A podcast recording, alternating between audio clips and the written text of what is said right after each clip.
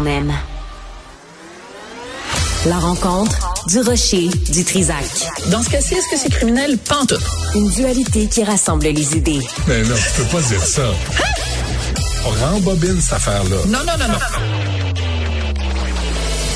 Prends soin de toi, là. Oui, Hein, tu me protèges. Je le sais. Compte toi-même. La rencontre du rocher du Trisac. Écoute, Benoît, quand je Ouais. parle. Sophie, bonjour. Bonjour, Benoît. T'aimerais pas t'asseoir là? Non, Je- je, pour, je- pour faire non. changement? Pour, pour te parler de ce dont il faut que je te parle aujourd'hui, il faut que je te regarde dans le blanc des yeux parce que non, mais parce que l'heure est Ah grave. oui. Ok. OK. Euh, tu le sais peut-être pas, peut-être que je te l'apprends à l'instant, mais je suis en train d'écrire euh, un livre, un essai. Voilà, euh, qui va paraître en septembre. Et euh, le titre du livre, c'est Où sont les femmes? Et je parle de l'invisibilisation des femmes, une certaine, en tout cas, invisibilisation des femmes dans la société actuelle. Une des façons d'invisibiliser les femmes ou la féminité, c'est de remplacer le mot femme par toutes sortes d'euphémismes ou toutes sortes de formules ou de patentes.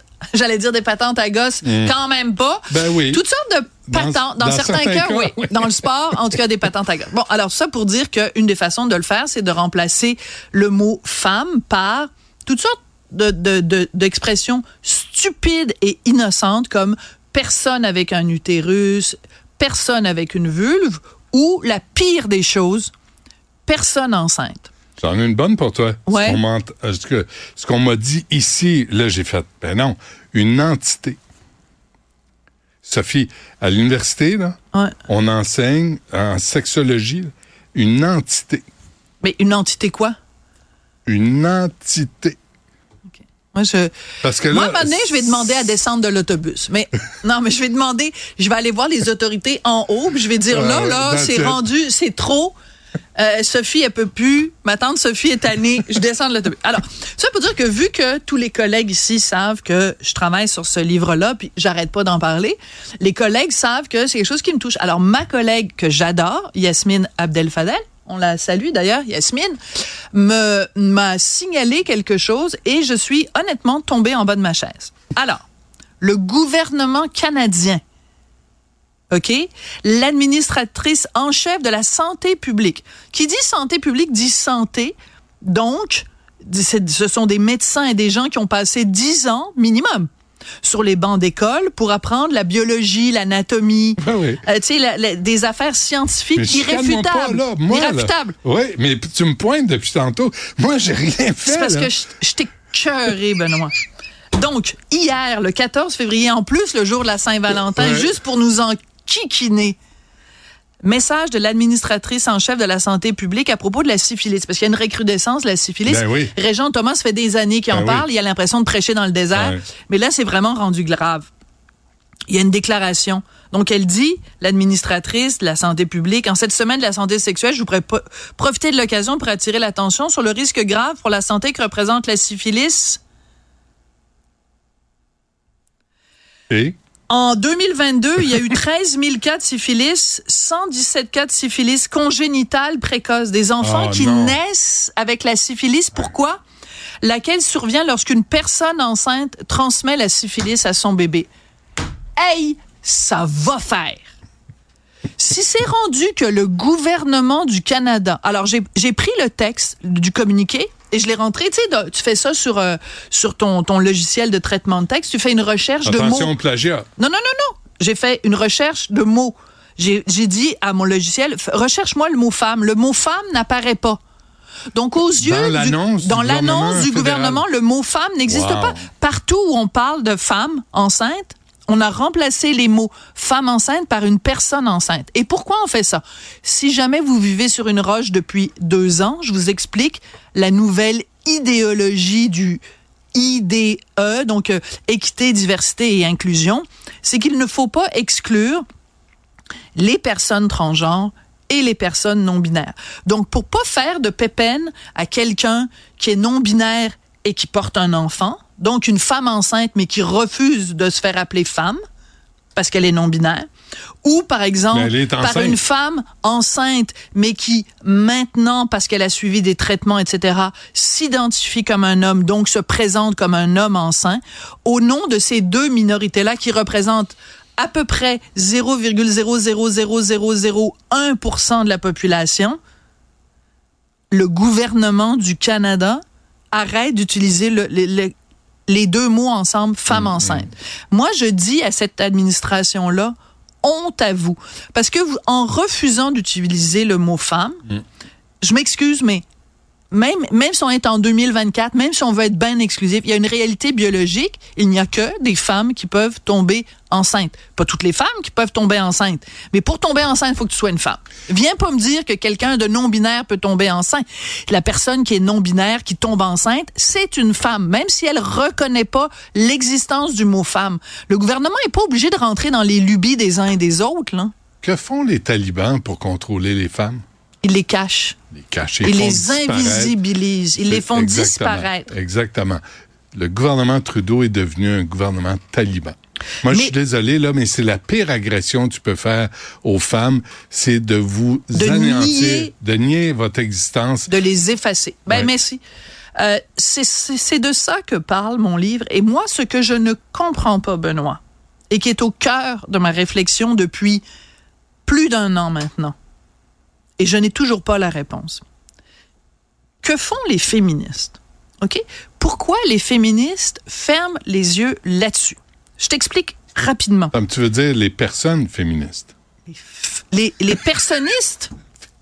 Ben oui, parce qu'à partir du moment où tu n'utilises plus le mot femme, Ben non, le, le mot féministe n'a plus de sens parce qu'à ce moment-là, deviennent parce que des des des, des personnistes des personnistes. Alors moi, ce que je qui vont comprends pas, militer pour les droits de la personne. ce que je comprends pas de la part des personnistes et des néo-personnistes Oui. en particulier, c'est que nos mères, nos grands-mères, nos arrière-grands-mères se sont battus justement pour qu'on soit plus visible, Mm. pour qu'on soit visible en politique, en sciences, en sport, qu'on soit visible sur la place publique, que les Ah, femmes dans ne les soient familles. pas dans les familles, que les femmes ne soient pas restreintes à l'enceinte domestique, que les femmes soient- passent du domestique au domaine public. Mm. C'est un combat qu'on mène, certaines diraient depuis 4000 ans, mais mettons au moins depuis, tu sais, mettons les suffragettes, etc., etc. Donc, elles se seraient battues pour ça. Le les femmes qui nous ont précédés. Le droit de travailler, le droit de s'affirmer, le droit d'étudier. pour en arriver à personne enceinte. Mais vous vous foutez de ma gueule ou quoi? Ouais, ouais, vous vous foutez de ma gueule. Et je trouve que de la part d'un gouvernement qui est supposément féministe, hein, il arrête pas Justin Tintin de se péter les bretelles en Mm. disant, moi je suis un féministe, je suis un féministe, je suis un féministe.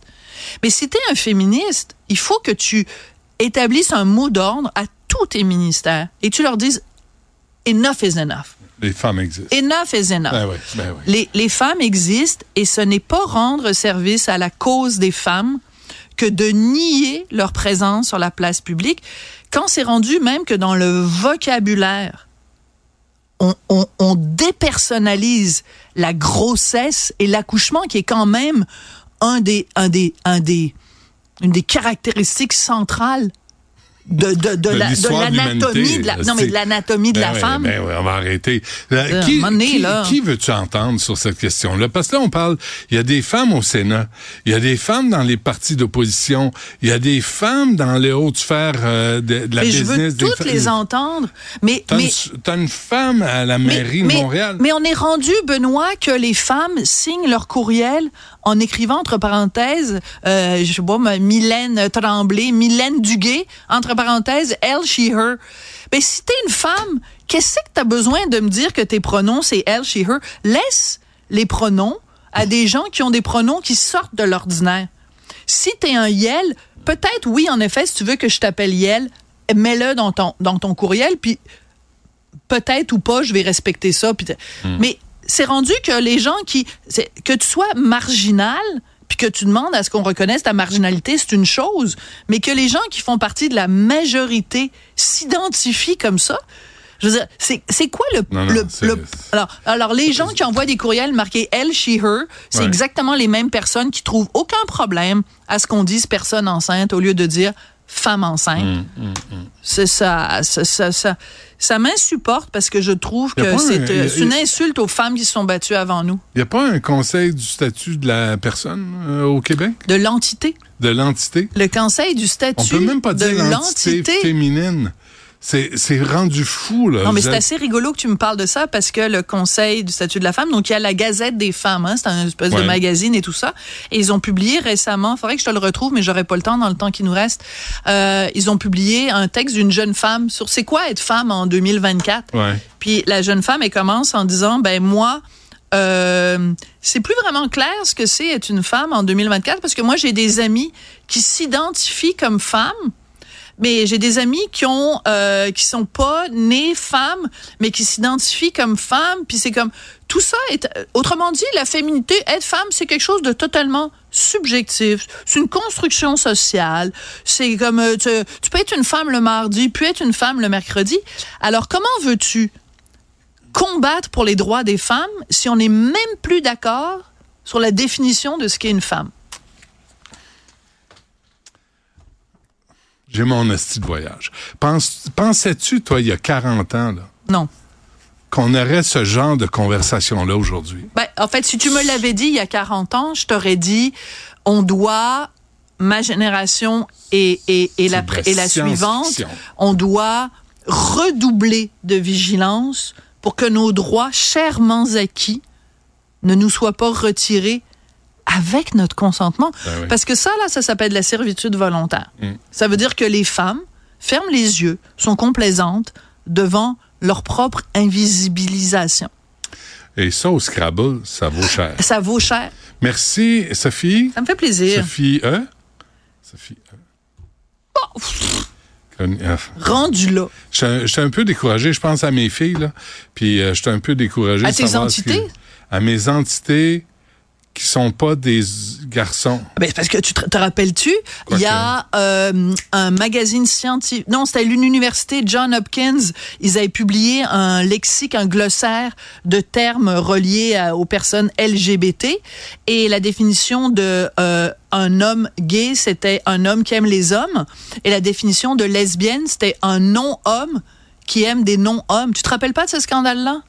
Mais tu le liras, c'est dans mon livre. Ouais, Ouais. OK. À venir cet automne, on en fera la publicité de façon euh, agressive. Euh, merci, euh, Sophie. Ben là, merci. à tout le agressive. monde. Agressive. À chaque jour, je vais revenir là-dessus. Oubliez pas, votre devoir social, votre devoir de citoyen, c'est d'acheter le livre de Sophie Durocher sur L'invisibilisation. Il y a combien de i là-dedans? des ce qu'on appelait à l'époque, à une autre époque, les femmes. Euh, parlant de femmes six. Je veux choquer personne. Yasmine Abdel Fadel s'en vient à l'instant. À demain.